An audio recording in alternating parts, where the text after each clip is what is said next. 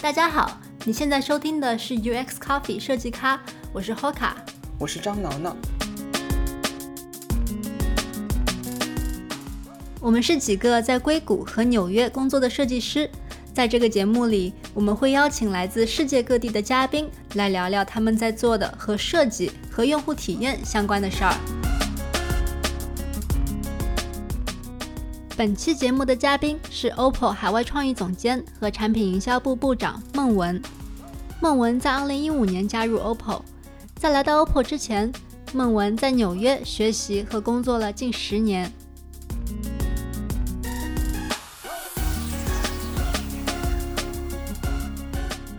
在纽约，我觉得是一个特别用实力说话一个地方，在工作的环境，就是如果你真的做得好的话，大家就会愿意去跟你合作，然后呃私下也会来就多跟你交流啊，跟你交朋友什么的。所以我觉得就是在工作的场合，专业性会特别的重要，然后专业就代表了你。个人的一个信用度吧，可以这么说，然后代表你个人的一个品牌的识别。然后另外，我自己是觉得整个纽约它的环境会比较竞争，因为我们就做创意行业的，好像每一天。都在跟全世界最好的人在工作，然后在一起努力，然后可以看到很多比我好的人，然后可以知道说，哎，我哪里做的还不够好。但我同时也觉得压力很大。就是我记得那时候我刚开始工作的第一个礼拜，然后广告公司嘛，大家竞争也会比较激烈，然后我就亲眼目睹两个高级艺术指导被那个裁员，然后就必须要走，就是也是说走就走了。所以我我真的是觉得这种竞争的环境，如果你自己跟不上。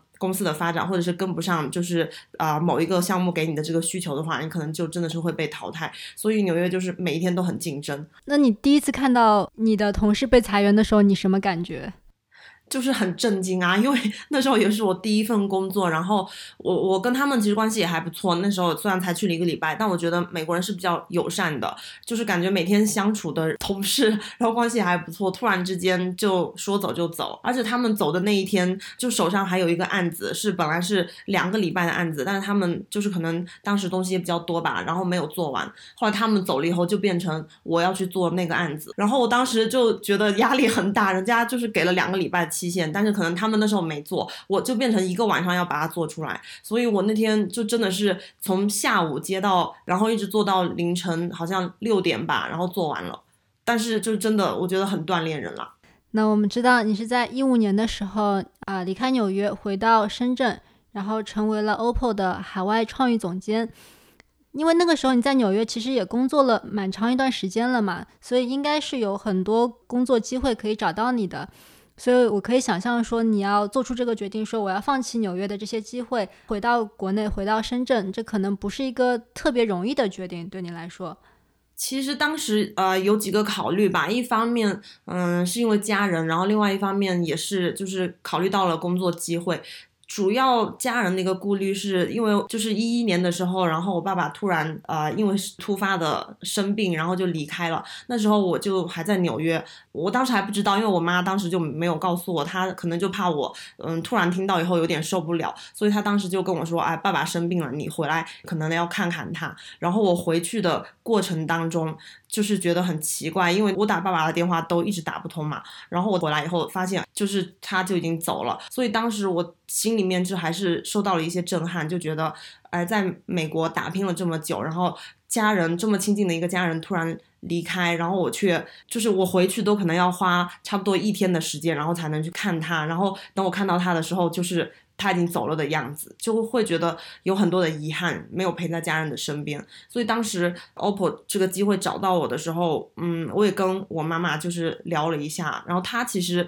她也没有强迫我要做什么样的选择，她就是给了我一些建议吧，就是觉得说，就是前面几年我的经验学习啊，什么工作都在美国，嗯，我是比较了解美国的环境了，然后好像做的也还可以，但是。毕竟我还是一个中国人，然后应该了解一下中国的环境是怎么样的。那时候我记得他说了一句话，他就说：“你其实看看你能不能适应在中国的这种工作。如果你可以适应了，然后这样你才能算是真正的做到一个全球化的这种背景。”所以当时也是有考虑到这一点。然后另外的话就是考虑到这个工作机会，OPPO 的机会就比较偏重在创意的发想，还有全球品牌的打造。我过去的经验其实是跟 OPPO 需要的这个创意，还有什么品牌这些东西会比较相关。然后再加上当时 OPPO 找我的时候，他们特别的有诚意，就是有提出来说愿意等我六个月，而且不同层面的人都有跟我去沟通，然后我有的顾虑，他们都有帮我去解决。我当时就觉得好像大家都非常非常的真诚，所以我还是就是最后有被打动，然后就觉得说啊，好吧，那我就回来试试看。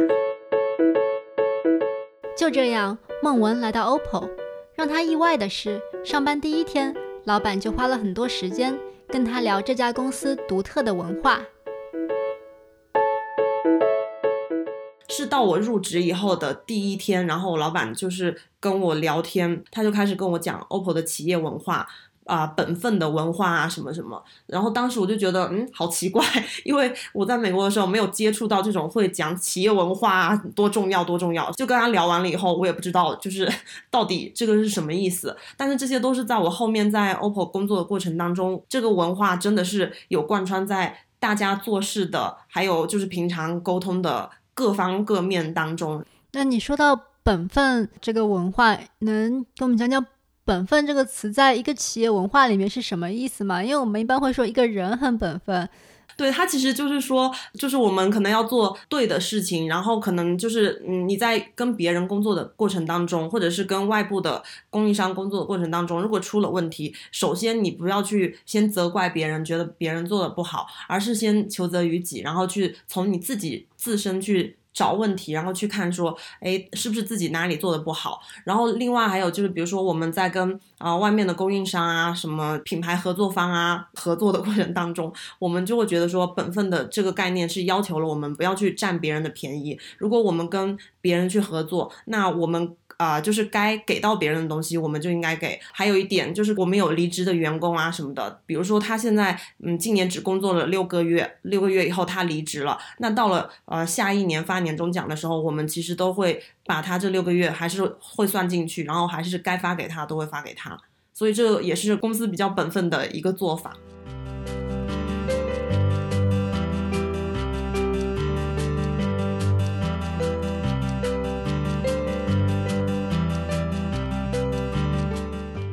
在 OPPO，孟文的职责是海外创意总监和产品营销部部长，主管一个三十人的团队。除了他最熟悉的设计创意，孟文的团队里还有项目经理和营销策划。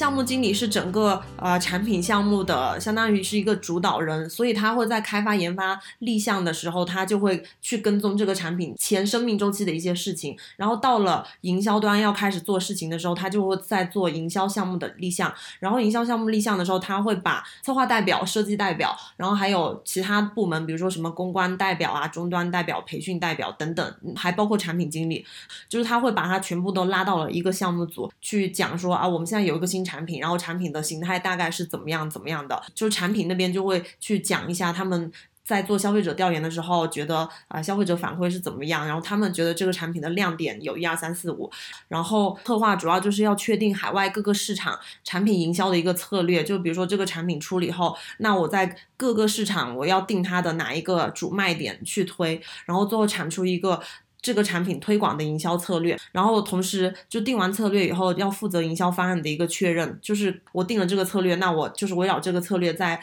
各个不同的那个消费者接触点上啊，媒介平台上面，我可以做些什么东西。然后还要看一下，就比如说公司我现在啊有什么样的资源可以利用，比如说是不是有什么样的节目啊，或者是电影的合作啊，品牌的联合来啊助力我这个产品的营销。然后同时可能线上线下的一些。营销内容的产出也是呃需要来负责的。那这个时候，嗯，设计师就会开始介入，然后就会去想说，那。比如说要推自拍好了，嗯，根据自拍我可以做一些什么样的内容？比如说在前期预热的阶段，我觉得是不是应该要出几个什么预热素材啊、视频啊、宣传啊什么的？发布会的时候，我觉得应该怎么样去做？包括一些会场的设计啊什么的。那我刚刚讲的就是设计师会在呃产品的生命周期里面去想说他可以做的事情有哪些。他在这个过程当中，他也是需要一直去跟策划去沟通的，因为他们两个必须要合在一起才可以做。所以到了呃立项。项定完策略以后，后期基本上大家都是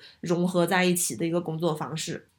那你前面讲到营销策略，你们是怎么去制定一个营销策略的呢？就比如说自拍这个点，你们怎么决定说自拍就是你们接下去想要打的那个点呢？啊，举个例子吧，因为我二零一五年加入公司，然后呃后来就开始在推自拍，然后我们其实推了差不多也推到了去年二零一八年吧。那个时候我们发现，嗯，自拍这个点的时候，其实是通过了几个不同的方式吧。一个是啊调研跟数据，这个是我们就是在产品啊，还有就是呃用户洞察那边，每一次去做产品回访，还有新产品上市前，他们都会有一些什么用户访谈啊、焦点小组，还有一些包括社交媒体和那。一个 OS 就是我们操作系统上面可以抓取的一些数据，然后去分析消费者的一些行为还有喜好。然后另外就是市场走访，走访的时候可能就会去问一些大客户，大客户就比如说像我们国内的什么苏宁啊、国美这一种的，然后还会去问促销员、消费者，就是他们对于我们的产品是怎么看的，然后我们打的那些功能对比竞品，他们觉得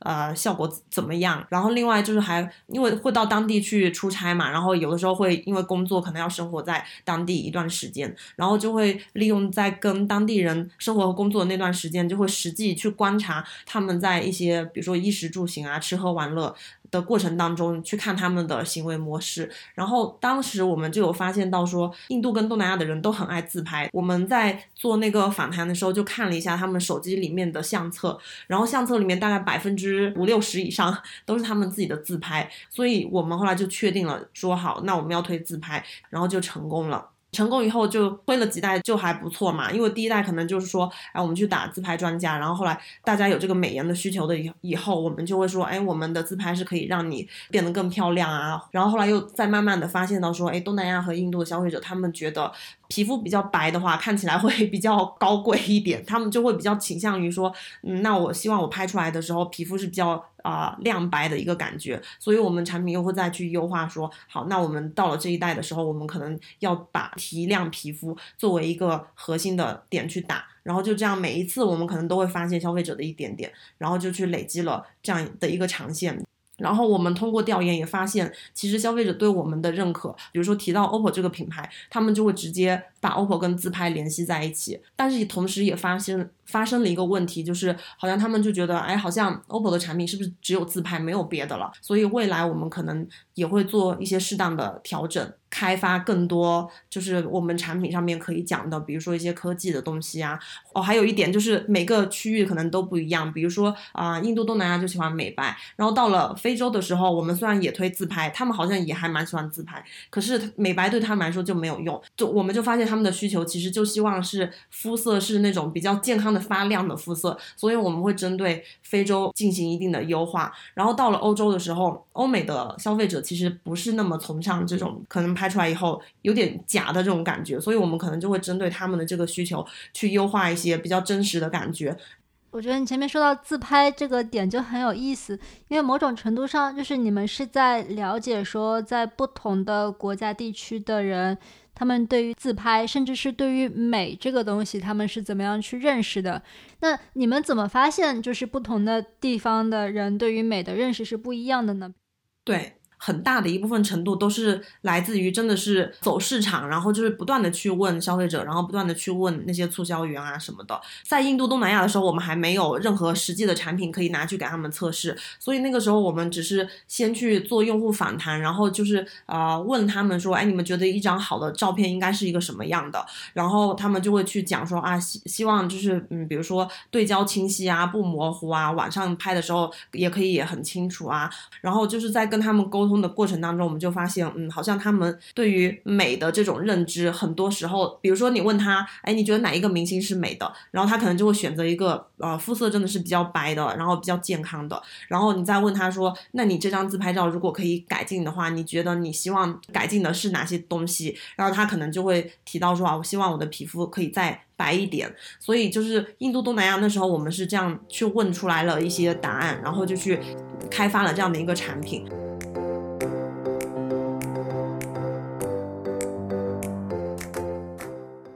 说到 OPPO，大家可能会想起国内的一些著名营销案例，比如充电五分钟，通话两小时，还有前后两千万，还有赞助综艺和流量明星。那么在国外，这些营销策略还有效吗？在国外，OPPO 的营销策略是什么样子的呢？国内的一些广告形式啊什么的，其实，在印度跟东南亚其实都。还不一定会有，比如说国内会有 OPPO 邀请你，接下来请收看什么什么，就是一些节目预告这种形式，啊，国外其实不太会有嘛，所以我们当时去到印度和东南亚的时候，我们就有尝试这样的一些形式，就发现，哎，好像效果还不错。然后用明星代言，他们也是觉得是可以的，因为他们明星的曝光量很高。然后如果是欧洲市场的话，他们其实啊，明星不一定。是一个性价比最高的方式，因为我们会发现，就是欧洲市场的消费者，他们相对来讲会比较关注在啊自己跟周围的朋友啊什么这些圈子。然后，呃，非洲我们其实也没有用，主要可能还是觉得那个市场的，嗯，成熟度或者说发展程度其实还比较属于初期，所以中国的一些比较传统的一些营销方式，比如说，呃，户外投个广告啊，或者是线上投个广告，客观的去呈现这个产品，然后去啊做好一些评测什么的，其实就已经有效果了。那我刚刚听你讲的感觉，就在营销这一块，啊，你们的合作伙伴就已经有很多了。就可能有当地的广告的 agency，然后还有当地的门店啊、社交媒体，然后就像你刚刚说的，每个地方的营销需求可能都不一样。那么在这种情况下，OPPO 作为一家国际公司，怎么样去维持品牌的一个一致性？或者说，你们作为总部本地化的策略是什么样子的呢？就是我自己有思考过，就是呃全球化的广告跟那种比较区域化的广告，到底中间应该要怎么样去拿捏？我觉得从总部的层面，总部拥有的就是品牌跟产品。那如果我现在做一个产品广告的话，我肯定我觉得。比较有普适性的一个方式，可能就是我现在先把这个产品的一个嗯特色先讲清楚，选取一些就是人类共同的一些天性，比如说开心啊、乐观啊，把这样的一个情感，然后去结合产品一些功能去讲好，就是没有什么太多本地化思考的东西，因为一旦你本地化了，其实就会有一些区域可能是不适合的。就是我常常需要做的，就是平衡品牌国际化跟产品形象在当地露出的一个之间的一个平衡。就是我们会希望整个视觉的露出是比较国际化的，就不要过分的去本地化。但是在营销活动跟沟通的语言上面，我们可以基于本地的这种啊需求啊洞察，我们可以去适当的去做本地化。所以有些市场他们是非常的销售导向，然后消费者需要的信息就是。非常的粗暴直接，然后太概念化的东西，或者是太创意包裹的东西，他们会觉得看不懂。但是他现在做的确实是我们这些目标区域的这些目标消费者，对他们来讲是适合的。所以我觉得就是可能要慢慢的来，每次就走一小步，然后慢慢的去提升我们这些区域消费者对于啊创意跟设计的一个品味能力。那你前面讲到本地化，我想到你之前在交流的时候给我们发过一个印度的一个本地化的案例，就是好像是印度的一个女生的安全出行的问题啊，你能不能给我们讲一下这个案例呢？嗯，那个其实就是我们在做呃消费者本地化调研的时候，我们就发现啊，印度女性。安全是一个，就是好，好像整个印度社会，包括呃印度的女性群体都很关注的一个话题，因为他们就是女性晚上回家的时候会有很多不安全的因素，所以我们当时就拍了一个广告，就是一个印度女生很晚很晚下班，然后她她男朋友就通过我们的手机打电话给她，然后她也接的时候也是用我们的手机，然后就整个在她回家的过程当中，四十分钟一个小时的路程，整个过程都是她男朋友一直在跟她聊天，然后一直问。问他到哪里了？到哪里了？其实那个广告我们也是有体现充电 快速的这一个点，然后就充一下下，可能就可以讲很久，就这样的一个广告。然后当时包括印度我们自己的同事看，然后给到消费者看的时候，大家其实都会有一些共鸣，就会觉得说，好像我们是抓住了它啊，印度社会存在的一个问题，或者是大家的一个顾虑，通过产品去把这样的一个问题呈现出来。然后我们的产品其实也有在当中，就是加入了一些比较温情的人。文的一些呃元素吧，所以当时做这个的时候反馈还不错。嗯，那你们是怎么衡量消费者的接受度的呢？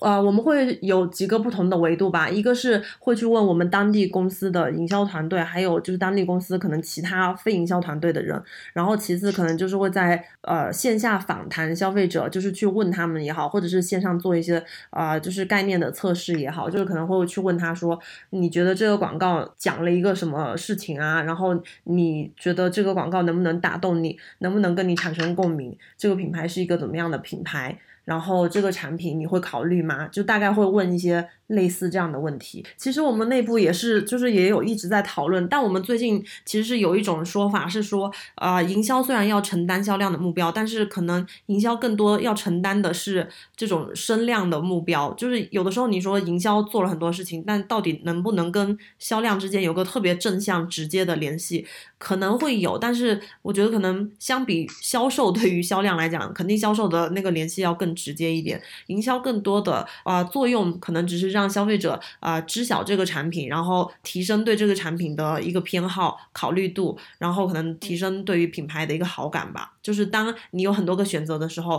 可能你能够首先想到我们品牌。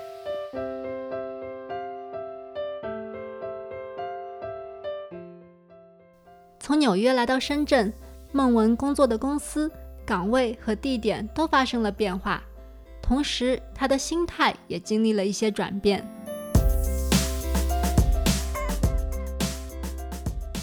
我刚刚回国的时候，然后我就嗯在工作的环境当中遇到了很多人嘛，然后我就觉得，哎，为什么大家的专业化程度都会比较？低一点，就觉得好像大家做事都跟美国不太一样，然后就是有各种各种，嗯，觉得不够完美的部分吧。但是后来，我记得我当时的老板就有跟我。提一件事情，他就说我们是一个就比较人性化的公司，然后大家其实每个人都有自己的优点，就是你应该要多去关注别人好的部分，然后就是真的是把这个团队带着往前走，大家一起好了才是真的好。然后后面也经过了几年，就是我就有反思，是不是我自己太把自己当一回事了，或者说自己把自己放得太高了。其实很多时候我应该要更多的去跟他们学习。我来到公司了解了这么多东西，然后很多是我以前不会的。其实都是呃我的团队，然后还有周围的同事，慢慢的去教我的，所以我后来心态就有调整比较好，我就觉得说，其实真的每一个人都有都有你不会的东西，然后你都可以去学，这个是还蛮大的一个心态的转变哎。那除了这个以外，你觉得你来到 OPPO 之后还有什么比较大的收获吗？啊，主要有几个方面吧。第一就是啊，我来到 OPPO 以后，我觉得眼界是有变得比较。更广一点，因为其实我在外销出差就比较多嘛。其实我在 OPPO 工作前面三年就已经用满了三本护照。然后虽然说之前在纽约，纽约是一个国际化的城市，但是啊，我在纽约的时候接触的大部分还是设计圈、创意圈的人。但是 OPPO 的平台其实它是开放了很多各个不同层面的人，从什么企业家啊、普通的老百姓啊、商人、销售人员，甚至还有一些什么路边摊的，就是比如说夫妻档。这一种的，可能我也都会接触得到哦。还有另外一个收获，就是我觉得是对人的关注。就是以前在纽约的话，我虽然也是后来有做管理岗，但是就是广告公司的管理岗，还是会。在很多时候是需要自己去做东西的，所以以前我关注的主要还是在自己的层面，就是关注自己产出的东西是不是足够的好。但是来了 OPPO 以后，呃，因为业务会比较多，我就后来发现我自己一个人就是没有办法什么都去亲力亲为的去做，我需要依靠整个团队来帮我一起来做东西。所以我后来就觉得说，其实并不是我一个人成功了就是成功了，而是说我。啊，整个团队都必须要提升，整个团队都必须要成功，嗯，那才算是真正的成功。所以我现在就会比较关注在团队的搭建，然后关注在呃其他人能力的一个建设层面，然后就是会去关注这种团队的氛围啊什么的。这个可能也是我的一个收获吧。嗯嗯，你既然说到管理啊，你前面说到你在纽约的时候也开始承担一些管理的职责了，然后我知道很多一线设计师。嗯，可能会考虑说，我是不是应该要成为一个管理者，还是我应该坚守在一线上面？啊，那我就好奇说，你是在哪一个时间点，你就觉得说，嗯，我好像可以试一试成为一个管理者了呢？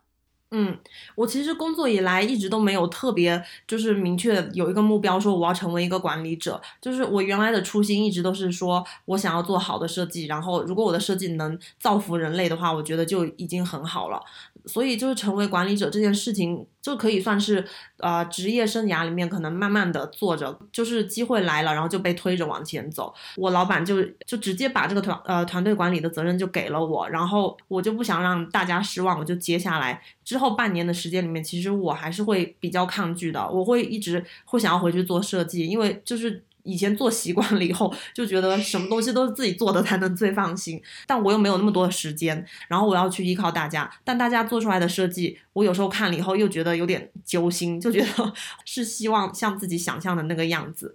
我后来就有一天，我就觉得压力很大，我就。觉得我不想要再做了。那时候我刚好有个同事跟我相处的就比较好，然后就跟他聊天，我就说，哎，我实在是 不想要承受这么大的压力，然后每天业务要管这么多，然后我真正喜欢的其实就是设计。然后后来我那个同事就说，你看你来了以后，我们大家都觉得，就自从你来了，然后整个部门的氛围都有嗯在变好，然后大家好像都有学到东西，就是好像他们私下在聊天的时候，好像就有人说过说，觉得好像我还不错，如果有一天我走了。他们都不知道该怎么办。就是我听到了这句话以后，当时确实是有触动到我。我就是从来没有发现到说，原来啊，我的存在是有意义的。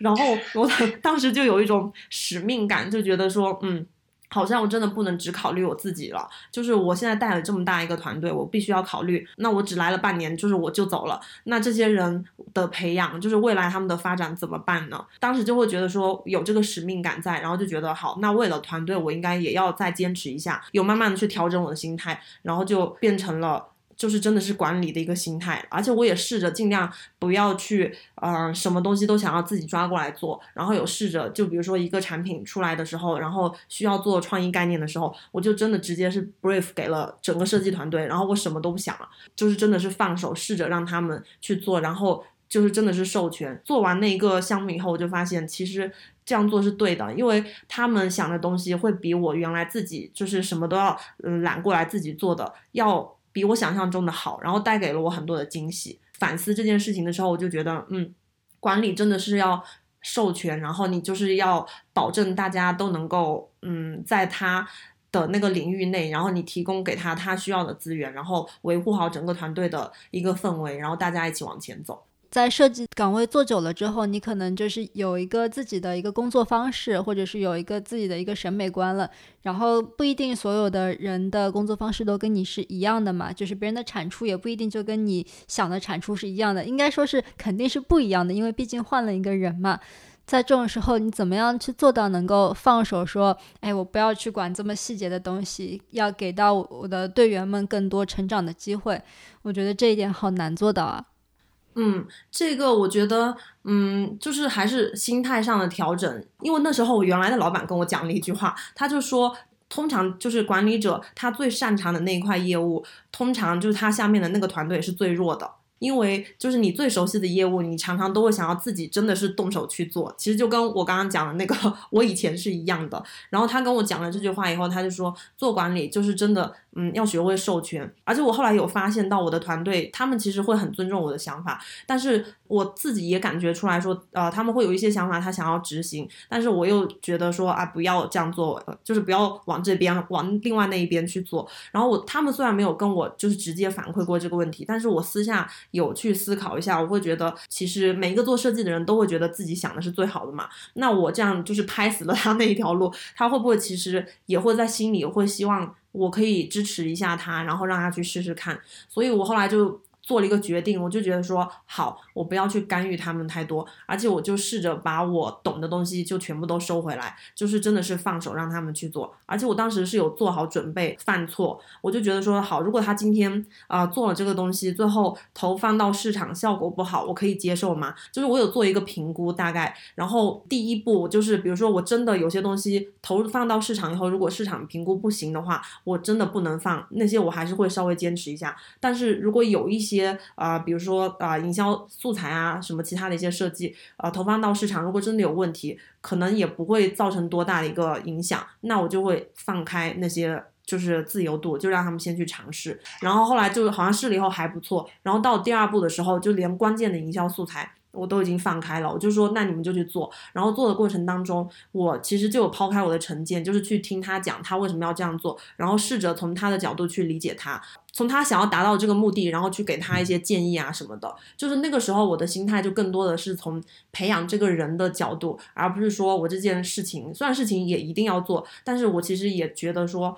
嗯，人总是要在呃错误当中成长，或者是总是要有一些。呃，不完美当中，然后你才能慢慢的知道说下一步怎么样做做得更好。所以我后来就是真的完全的放开，然后就是先做好了 一切啊错误啊什么都是我来承担的这个准备，然后就让大家去做。目前我觉得状况就有越来越好，因为他们就是会更加有主动性，然后更加积极的去做一些尝试。嗯，刚才主要是在讲对团队成员的培养，然后。就有没有就是向上管理的经验？就是比如说把你的理念和你团队成员的设计的呃思维传达给你的上级呢？嗯，有这个也是，就是有几个不同的阶段。就原来，呃，我在向上管理的时候，可能就也是比较简单粗暴，就是在我还一心想要自己做设计的 那个阶段，然后我就有跟我的老板发生过一些争执。就是我觉得一个好的设计方案，然后他不理解，他非要就是我再降很多级，然后去做一个不怎么样的方案。然后那个时候我就记得，因为他那时候在印度，我在深圳，然后我们两个就打电话，然后他因为他性格也比较直接，他就直接跟我讲说，你就是要改。改成我要的那个方案，然后我听了以后我就很生气，我也就直接反正就在电话里面跟他吵起来了。然后我就说，我希望整个公司可以再更好一点。那为什么你们总是要往后退一些呢？然后后面吵完以后，我们就反正就挂了电话，就不欢而散。然后过了一下，就他就又打了个电话给我，然后当时就是也是让我很触动，他就跟我道歉，他就说啊。对不起，呃，也许你要的东西是对的，但是我们现在公司暂时还没有发展到那一步，我们现在暂时可能还接受不了，就是这么超前的一些东西，那可能你就是再多给我们一些时间，我们慢慢来。就是当时他的那个态度也让我很触动，后来我也就接受了。我也发现就是一个很微妙，就是从那次以后，我就发现我的老板对我的专业认可度非常的高，然后就是非常尊重我的各种决定。但我同时也有反思，就觉得说，嗯，我好像不能够就是太过于固执，或者说太过于就是纠结在我一定要我做的那个东西。我觉得没有这个必要，因为他讲的确实也是一个比较合理的状况。所以到现在，一般我在做向上管理的时候，我就是会。尽可能去分享我的一些设计的理念啊什么的，他们有的时候其实也会被说服，但有的时候他们也会直接会去讲说啊，你的这个我听到了，但我现在暂时还没有办法就是完全的理解，所以现在就是可能有些时候需要妥协，但是如果有机会的话，就尽量还是多会去跟他们分享，然后包括我整个设计团队，呃，我会让他们去做一些跟营销相关的，就是比如说主题性的，比如说产品定位啊、视觉定位这一种，就可能不在他们日常。的项目工作里面的一些工作内容，然后他们做了以后，就相当于是一个探讨型的概念型的一些东西，然后我就会让他们去跟我们的高管去进行分享，然后其实现在分享下来，我觉得效果还不错，有很多人就会给我反馈说，哇，我觉得你们外销的设计团队真的很不错，然后做的东西啊，思考的层面都很深刻，所以我觉得就在慢慢的去建立一些沟通，然后就是培养大家一些思考的能力。呃，还有一个问题就是，来到 OPPO 的时候，你相当于是一个空降的管理者嘛，在这方面会有遇到什么挑战吗？就比如说你到了这个团队之后，你怎么去了解说，哎呀，好像有哪些问题是特别需要我去帮忙解决的，然后有什么东西是需要我去适应的，有哪些东西是这个团队已经约定俗成的东西，像这方面的学习啊、探索，有什么经验可以分享一下吗？嗯，因为我以前也是属于比较激进的，到了一个公司以后，我就觉得哇，如果我两个礼拜做不出来什么东西的话，我觉得我就失败了。但是就是我也不知道为什么，我来到 OPPO 以后，因为可能业务实在太复杂了，然后我也不知道我到底会不会做，所以我其实来了以后就是一个比较有耐心，然后比较淡然的一个状态。就是我刚来以后，我也没有一定要改变什么，然后我也没有特别的急于说啊，我就是一定要做个什么东西出来，因为我根本不知道那时候也不知道自己要做什么，然后每天都在。了解不同新的资讯，嗯，可能我来之前，我有听他们后来跟我讲，就是大家都会在猜测说，哇，又是一个就是女上司，好像大家会有点害怕，会不会很难搞啊什么的。后来发现来了以后，好像也没有要对他们就是马上进行什么样的调整，就是更多的可能都是我自己 先学习好了，然后再去看大家呃需要什么样的帮助，然后有出差的机会，有跟大家一起去走市场的机会，我就会先去，然后就会去了解大家，然后在出差的过程当中就跟他们聊天啊。什么的那种时候就会比较放松，然后包括就是比如说其他部门的啊负责人，然后我也会去啊问他们，就是对于我们部门的一些看法啊，还有一些业务啊，中间就之前是怎么合作的。然后我觉得主要就是靠这种沟通，然后就会去发现到说，呃，他们中间可能会有一些抱怨啊，不管是对于业务也好，或者是对于团队合作也好，就会发现他们会有一些需求。我觉得。那段时间就可以做的更多的就是不是说我一来以后就要改变他们什么，而是说基于他们这些需求，我可以为他们做些什么，然后做些什么样的调整，然后给他们一些什么样的帮助。我觉得就是当我开始给到他们一些帮助，然后他们也觉得哎好像有一些效果的时候，就是慢慢的这个啊融合度啊接受度就会比较高。嗯，刚才你也提到，就是你手下。呃，你的团队里面大家都很不一样，然后你会去适应，然后也会去包容。你能不能分享一下你就是招人的时候的标准，还有喜好有什么样的呃可以分享的地方吗？嗯，呃，招人，因为首先还是毕竟是业务岗位的人嘛，所以我肯定就是我觉得专业度上面肯定是要求是要高的。如果是策划的话，他必须就是要有一些就是行业内的一些呃成功案例的经验啊什么的。设计师的话，我就希望他是能够得到整个设计行业认可的，比如说作品啊、工作啊被行业认可，还是说他有得奖什么的。然后还有他们呃有没有一些创造性思维的能力。就是是不是遇到问题的时候，他就先去找别人是怎么做的，就是先去。抄抄袭也好，或者说复制也好，就是我不太喜欢这种类型的。我喜欢的是遇到问题以后，他会自己先去想一个解决方案，或者是他会自己先去想他自己会怎么做，然后可能后面再去参考说，哎，别人好的那些是怎么做的。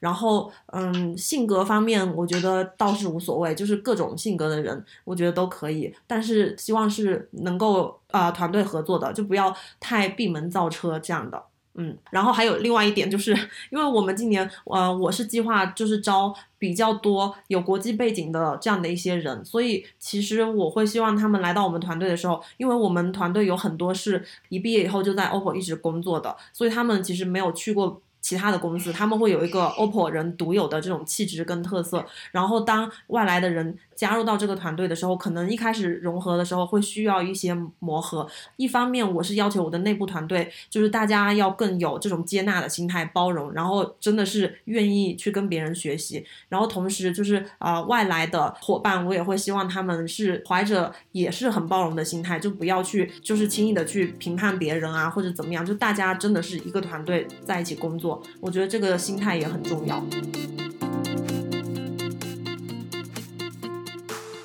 梦文的团队正在招人，岗位包括营销策划、设计和项目经理。你可以在 show notes 里找到具体的岗位和申请链接，还有梦文的联系方式。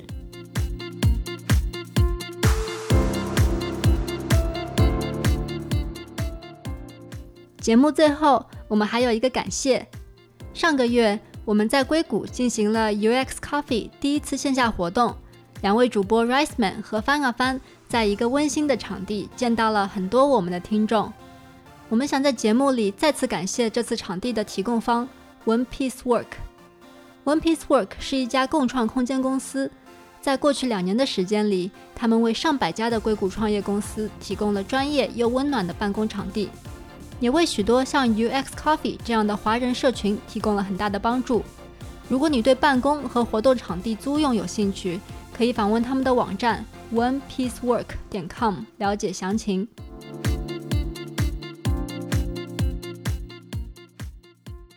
感谢你收听这期节目。如果你喜欢我们的节目，你可以在网易云音乐、喜马拉雅或是在泛用型播客客户端上订阅收听。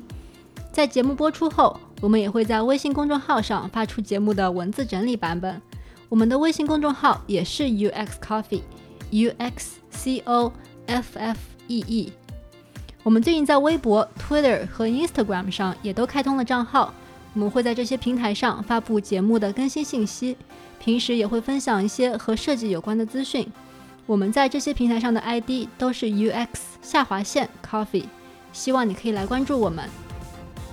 好的，本期节目就到这里，我们下期见。